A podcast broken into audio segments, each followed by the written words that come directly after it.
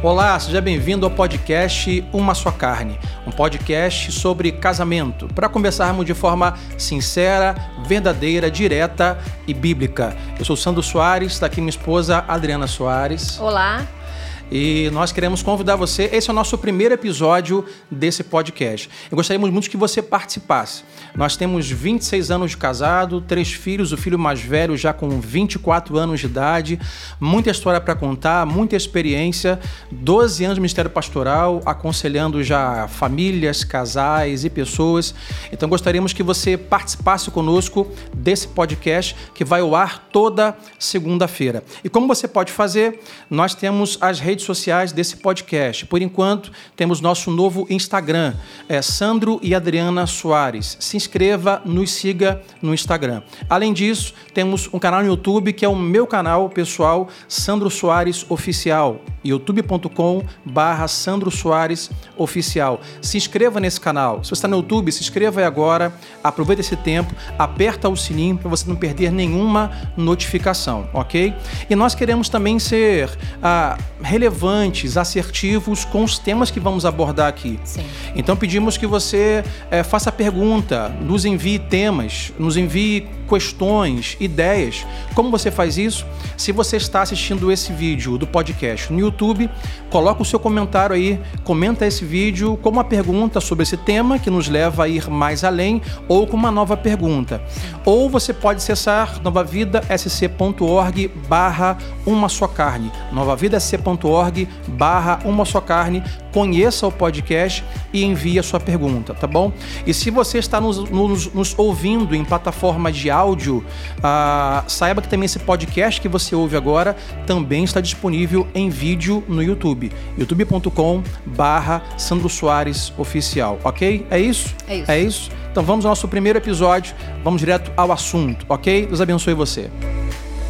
Então vamos ao nosso podcast de hoje. O tema de hoje é paz duradoura no casamento. Como ter paz duradoura no casamento? Eu vou usar um texto bíblico, eu vou ler Amós 3, versículo 3. Amós vai dizer assim: Andarão dois juntos se não houver entre eles acordo. Então, nós vamos falar hoje que uma forma de ter paz duradoura no casamento é quando nós fazemos acordo, ou seja, comunicação comunicação no casamento. Amós diz que se duas pessoas não tiverem acordo, não andarem acordo, possivelmente elas não vão conseguir andar juntas. E casamento é andar junto. Sim. E às vezes a, é comum é, a, as pessoas já começarem o casamento de forma errada, entrarem no casamento sem conversar antes de casar sobre aquilo que não parece relevante, mas é muito relevante. Eu vou dar algumas perguntas, por exemplo, que eu acho que os casais deveriam perguntar e conversar antes de entrar no matrimônio. Por exemplo, quantos filhos nós vamos ter? Hum. Por exemplo, nós casamos, não conversamos sobre isso. Não mesmo. Se fássemos sobre isso hoje, você diria o quê? Quantos filhos você gostaria de ter? Cinco filhos. Cinco. você já começasse com esse tema? Eu diria dois, três no máximo. Sim, eu obedeci. Cinco, cinco para mim é demais. Mas os casais se casam sem essa ideia, por exemplo, de quantos filhos vão ter. E quando se casam, fica a expectativa de quem quer mais filhos, de ter mais filhos.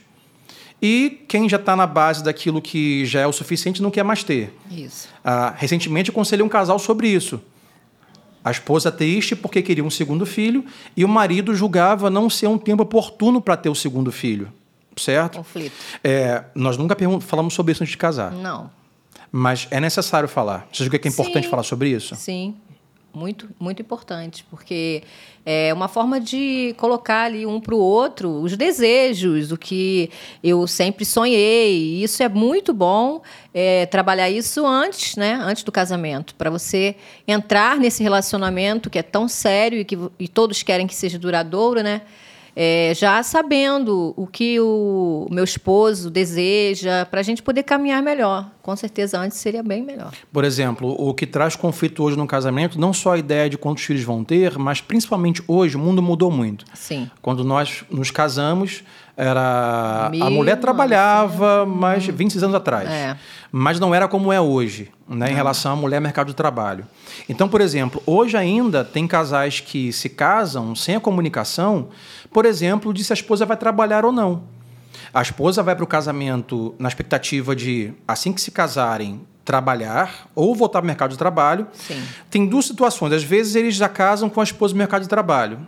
Mas a ideia no cabeça, na cabeça do marido é: bom, quando nós casarmos, isso é só para ele. É. Ele não fala. Ele não compartilha. É, não, não tem comunicação, É. certo? É, então ele pensa: bom, vamos casar, automaticamente a minha esposa vai parar de trabalhar e vai cedular, cuidar dos nossos dois, três, quatro, cinco filhos. E às vezes ele tá com a cabeça que a esposa vai trabalhar, vai parar de trabalhar, vai ficar em casa para cuidar dos três, quatro, cinco filhos. Uhum. Sim. E essa mulher entra no casamento pensando: eu vou trabalhar Uhum. e não vou ter filho tão cedo. Isso. Ou seja, não tem esse acordo pré-nupcial, Uhum. que não é só assinar um termo, mas é conversar sobre alguma coisa. Algumas coisas são importantes. É isso. É o que a Moz diz. é, se vocês não tiverem acordo, não vão conseguir andar junto. É, se o marido, por exemplo, já tem um emprego é, estável na cabeça dele, né? Eu ganho bem, não tem necessidade, ele vai fazendo Uhum. os planos dele. Não tem necessidade dela trabalhar fora, né? Uhum. Eu posso sustentar a casa, eu quero ver minha esposa em casa, eu quero ter quatro filhos, eu quero que ela esteja ali se dedicando ao lar. Isso tudo tá na cabeça dele, no coração. Mas se ele não colocar isso para ela, ela não vai adivinhar. Né? E e ela também, com as suas suposições, com os seus projetos. Então, isso tudo é muito bom eles poderem, antes do casamento, é, expor um para o outro, né? É, é, o que acontece às vezes é que o marido vai para o casamento ah, levando a bagagem cultural da família que o Sempre. criou. Então ele viu o, o pai trabalhando a vida inteira e a mãe em casa a vida inteira. Sim. Ele acha que esse é o formato ideal. Então ele casa, acha que por osmose a mulher, a nova esposa dele vai imitar a mãe dele. Sim. E o que eu sempre digo para os casais é, nesse caso você que está nos assistindo esse podcast de hoje, para você que é marido, não se esqueça, a sua esposa não é sua mãe, cara. E para você que é mulher, o seu marido não é o seu pai, né? É, cada um é cada um. Então, às vezes, não tem essa pergunta de acordo. Bom, vamos acordar. Como vai ser quando nós casarmos? Eu vou trabalhar? O marido acha que a mulher não deveria trabalhar e a mulher acha que deveria trabalhar. Então, filhos, trabalho, dinheiro é um tema, por exemplo, que as pessoas não conversam antes do casamento. Sim. E cada um lidar com dinheiro pode lidar com dinheiro de forma diferente. Por exemplo, aquela pessoa que, é, que gosta de economizar, ela tem, de repente, a ideia de economizar é, a finança com a ideia de segurança. Não, eu gosto de guardar dinheiro porque eu me sinto seguro, assim, caso venha uma, veja uma, venha uma pandemia, caso venha uma crise econômica, o desemprego. Mas eles não conversam antes, para ele, é, ele é econômico para ter segurança. Mas para o outro, Pra ele ela- não pode. É para ela, sim, esse cara é pão duro. Isso, isso que eu ia falar. Esse cara é mão fechada, é pão duro. Ou Exatamente. seja, porque eles não conversaram sobre vamos guardar dinheiro por mês? Quantos por cento vamos guardar por mês? Aí, quem está assistindo agora pergunta assim: Pastor, como vocês combinaram isso quando vocês casaram? A resposta é: Não, não combinamos. não aconteceu isso com a gente. Não combinamos. É pela graça de Deus que estamos aqui 26 anos depois. Mas se hoje nós falamos sobre isso, é porque julgamos importante as pessoas falarem sobre isso antes do casamento. Sim. Porque tem pessoas que não conseguem encontrar paz ou viver em paz no casamento simplesmente porque não conversaram sobre algumas coisas importantes. Então, o que vamos chamar hoje é de, de três formas de comunicação. A primeira forma de comunicação que estamos falando que é importante e necessária é a forma proativa. É quando o casal decide, ou antes de casar, ou recém-casado, ou antes de entrar em crise. Vamos decidir sobre isso, sobre o nosso dinheiro? Vamos decidir como nós faremos sobre o trabalho? Conversa proativa. Sim. Eu lembro que num determinado período da nossa vida, é, eu já trabalhava há 15 anos né, numa empresa e eu comecei a sentir uma necessidade de estar mais em casa. O Matheus é, tinha nascido há pouco tempo e eu compartilhei com você ah, o que eu já estava sentindo, né? Eu acredito que você lembre disso, do que realmente a gente poderia se planejar para que eu saísse. É, todos falaram que eu não ia aguentar ficar em casa, 15 anos na mesma empresa, mas eu senti ali o tempo, eu percebi que era um tempo de estar em casa e a gente conversou que se a gente ficaria um pouco mais apertado, né, mas que nada ia compensar a minha aquele momento que eu estava sentindo ali com o bebê e o Felipe também na idade de 7, 8 anos, e então eu percebi no ambiente da minha casa que eu era mais necessária ali, uhum. entendeu? Já tinha também meus 30 anos, né? Então já tinha uma maturidade. Então lembra que a gente nós abordou... Dire direto ao assunto, verificamos matematicamente que Sim. nós teríamos um déficit financeiro, é. que ficaríamos sem um porcentagem financeira, Isso. mas que seria melhor para nossa família. Isso. A gente ia reestruturar nossas finanças para que isso fosse possível. Isso né? que a gente chama de comunicação proativa. É. A gente senta propositalmente para falar isso. sobre o assunto antes que ele vire isso. crise. Quando a gente não faz isso, nós vamos para uma, uma outra forma de comunicação que a gente chama que é, que é a comunicação reativa. Ou seja, nós não falamos sobre isso, mas estamos constantemente é, reagindo emocionalmente sobre aquilo. Ou uhum. seja, semanalmente, mensalmente, o assunto vem de novo à mesa. Sim. É no almoço, é no jantar, é no passeio, é no carro, é o estresse, porque, mais uma vez, aquilo que não foi combinado acontece e nós agora, em vez de termos combinado anteriormente, nós reagimos emocionalmente. Sim. O que vai gerar, algumas vezes, entristecimento, tristeza, é. sofrimento. Né? Seja financeiramente, por exemplo, seja a educação de filhos. Sim. Né? Você não foi de novo buscar o garoto no colégio, ah, mas eu pensei que você fosse. Não, para mim você iria buscar. Ou seja, não estão em acordo com quem vai buscar as crianças no colégio. Sim. Estão sempre agindo emocionalmente. Ah, você foi no banco, você pagou aquela conta. Ué, mas para mim esse mês você quer pagar a conta. Mas pensei que você, você, ou seja... Tá confuso, né? É, aí você, a, o casal fica reagindo. O que acontece? Não consegue viver em paz ou numa paz duradoura. Ou seja, uma paz acontece num domingo e no outro domingo não tem mais paz. Sim. Não é duradoura. E o pior é quando passa desse nível da, da, da, da comunicação que a gente chama de reativa e vai para a comunicação tóxica. É aquele assunto que a gente fala assim: olha, melhor não tocar nesse assunto mais. Toda vez que a gente fala sobre isso, a gente se aborrece. Não vamos falar sobre isso. Só que não falar sobre isso não quer dizer que esse isso não vai de novo bater a porta e aparecer. Não vai parar. É, algumas vezes é o dinheiro. Tona. Não vai parar. Né? A, a, o casal recebe o salário, se os dois trabalham, se um trabalha, e fica aquela, aquela nuvem, aquela sombra, aquela escuridão no ar. Ele não falou quanto ganhou, não falou se pagou, se não pagou, mas eu não posso tocar nesse, nesse assunto com ele, porque se eu falar sobre isso, ele vai virar bicho. Sim. A gente vai brigar e ficar uma semana parado. É o que a gente chama de comunicação tóxica, porque não, não tivemos um acordo, seja antes ou pós-casamento, tanto faz. E agora estamos vivendo com algumas reações sobre alguns temas, mas alguns a gente não pode nem mais tocar no assunto.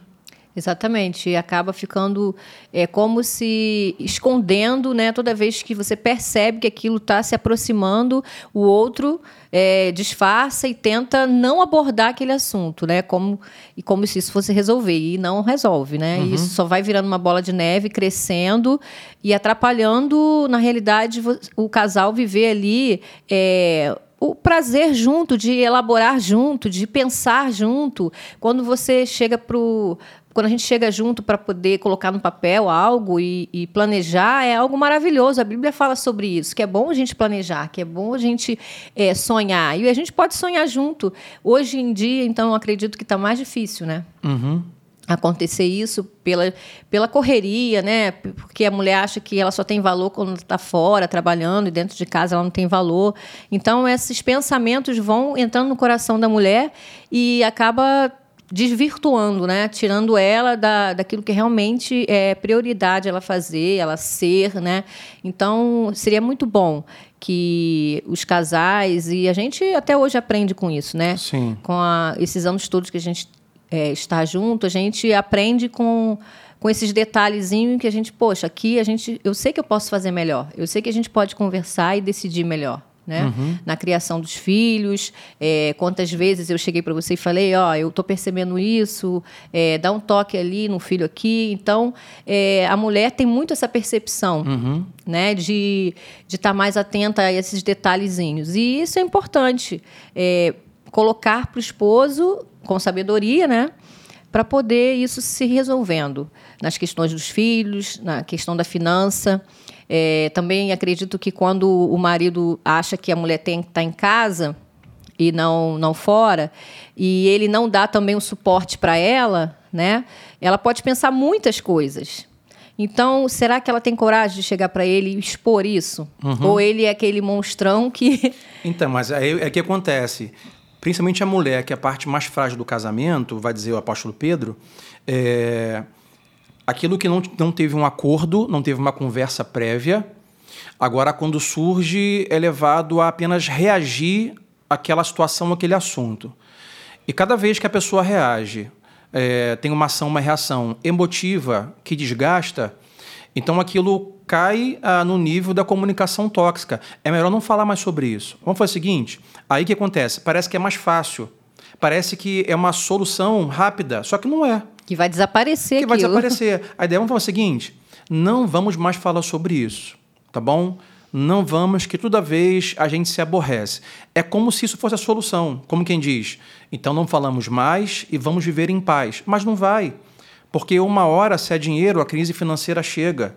Se é um compromisso, chega. Se é a parte da vida sexual e emocional, chega. Então, aí entra, que você está falando, entra a pessoa ficar com medo da reação.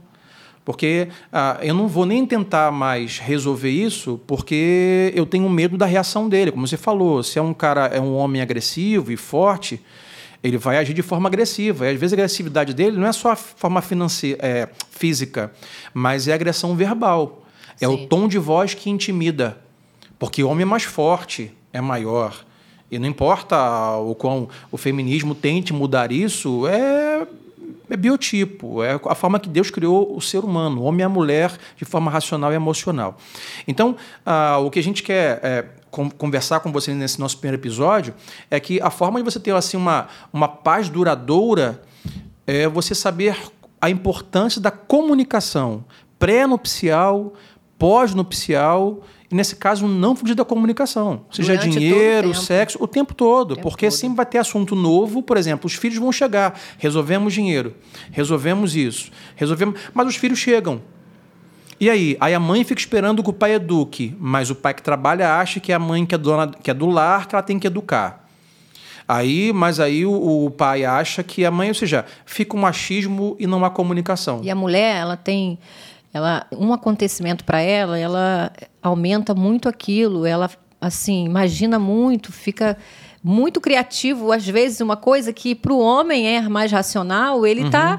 Às vezes, a mulher tá se corroendo Uhum. Sim, por sim. dentro. Porque ela não quer colocar aquilo, e na realidade é algo simples que de repente uma palavra dele vai E resolver. às vezes até culpa o marido pela não proatividade, pela não ação, né? E temos dito isso constantemente ah, na igreja, nos, nas, nas posições bíblicas para casais. Ah, falo isso no meu gabinete pastoral, que é sempre responsabilidade do homem dar o primeiro passo em tudo na família, não da mulher. Então a mulher pensa: bom, se é dele a responsabilidade, ele não faz nada, aí automaticamente já coloca adjetivos e rótulos, certo? É muito acomodado, ah, não faz nada, que só pensa nele, é egoísta, mas às vezes o cara, o cara nem percebeu. Exatamente. E isso vai aumentando. Sim. Vai dificultando ainda mais a comunicação e outras partes também, a relação do casal, a íntima do casal. Isso vai crescendo Uhum. dentro dela, esses pensamentos, né? Que vai distorcendo a identidade do marido. Os pontos positivos ela não consegue mais enxergar, Uhum. porque isso vai, esses pensamentos dela, que ela fica cogitando, que ela não expõe para ele, Uhum. vão crescendo e vão trazendo bloqueios, né? Cada vez maiores. E quando chega a crise, aí os dois conversam de forma já reativa ou tóxica, e a frase, a palavra que eles usam é: Mas eu esperava que. E ela, mas eu esperava que você que. Ou seja, os dois esperavam, mas ninguém colocou na mesa Isso. certo? Para resolver. Então a pergunta que fica, ah, para quem está assistindo o podcast hoje, a pergunta que fica é: o que fazer para ter paz? O que a gente faz no casamento quando estamos em nível de comunicação reativa, que constantemente chega na mesa, a gente se aborrece, ou estamos em algum ponto do casamento, ou alguns pontos, eh, de forma tóxica? Não vamos tocar mais so- sobre isso, mas tem que falar sobre isso. Então, para dizer para quem está nos ouvindo hoje e nos assistindo o que fazer, ou seja, não tem outra forma de fazer a não ser pegar a comunicação reativa e a tóxica e levá-la, por mais que doa e traga um sofrimento Momentâneo. ah, momentâneo, levar ao proativo. É sentar e conversar. Vamos lá, olha, a gente está evitando falar sobre isso, mas temos que falar. E é libertador, né? isso vai trazer assim para o casal, é, vai tirar aquele bloqueio, vai tirar aquelas barreiras, o casal vai ficar mais junto, vai, vai sentir mais esse apoio, vai sentir mais essa cumplicidade, com certeza. Sim, o confronto é sempre mais difícil. Porque o confronto, é, geralmente o confronto, ele vai trazer desgaste. O confronto pode trazer algumas feridas machucadas. Você vai para a guerra, você vai batalhar para um confronto, você pode se arranhar. Mas é, é um arranhão que você tem que vai cicatrizar, vai tratar, mas o inimigo foi vencido. Com certeza. Então vale a pena no casamento você, de alguma forma, ter um arranhão em levar a comunicação é, reativa e tóxica para o proativo, porque é um arranhão que vai doendo pouco, como foi feito, como ficou, um ficou magoado, vai levar uma semana, uma semana e meia, dez dias, quinze dias, mas isso passa. Aí a gente é, volta a ter paz, porque é mais fácil não ter confronto, mas a gente não vive em paz. Isso. Todo confronto baseado em uma guerra ou em uma luta, ele é necessário para que os dois lutem, certo? Isso. E vença o problema ou vença a guerra, volte para casa até ferido e machucado e arranhado, mas agora está em paz. Isso. Aquilo que era o inimigo não mais é inimigo. O casal, como falamos na última palestra, eles não são inimigos, não lutam um contra, os, um contra o outro. Agora eles vão se unir para juntos lutarem contra o problema Isso. e resolver o problema. E pode ser que na, na, no diálogo, não vou chamar de discussão, pode haver de repente uma, uma mágoa, uma emoção que vem à tona, mas acordamos, resolvemos de forma ímpia, ímpia não, perdão, de forma é, empática, de forma bíblica, de forma amável, os dois oram juntos e vida que segue. Mesmo que fique ainda alguns dias, um ou pouco abalado, mas é a única forma de ter uma, ter uma paz duradoura. Porque se toda vez aquele assunto é tóxico, não pode ser tocado, ou tem uma reação, como ter paz? E eu acredito também que é, os casais que po podem estar ouvindo, né, nos assistindo, e achar que isso é assim algo muito inalcançável para eles, Sim. um bate-papo, uma coisa assim, que às vezes não precisa ser uma coisa, ai, vamos marcar aquele dia, mas num, num café à tarde, numa, num lugar, num, passeio tranquilo, onde eles possam realmente conversar, é, dar esse passo. E se realmente você você não tem como fazer isso, você casal, procure ajuda, procure uma terapia de casais. É, o mais importante é sinalizar que existe essa dificuldade de, de fala, né? de, de ouvir um ou outro. E é importante para o casamento crescer em uhum. intimidade essa parte né? da comunicação. E pode ser que a, quem está nos assistindo hoje, estamos no YouTube ou nos ouvindo nos podcasts de áudio, a seguinte indagação. Ah, mas já chamei o meu cônjuge para poder discutir sobre isso. Já chamei ele para entrar em acordo de forma proativa, proposital, é, é, intencional e não adiantou. Ah, o que acontece, gente? É, a MOD vai dizer que se dois não tiverem acordo, não dá para andar junto.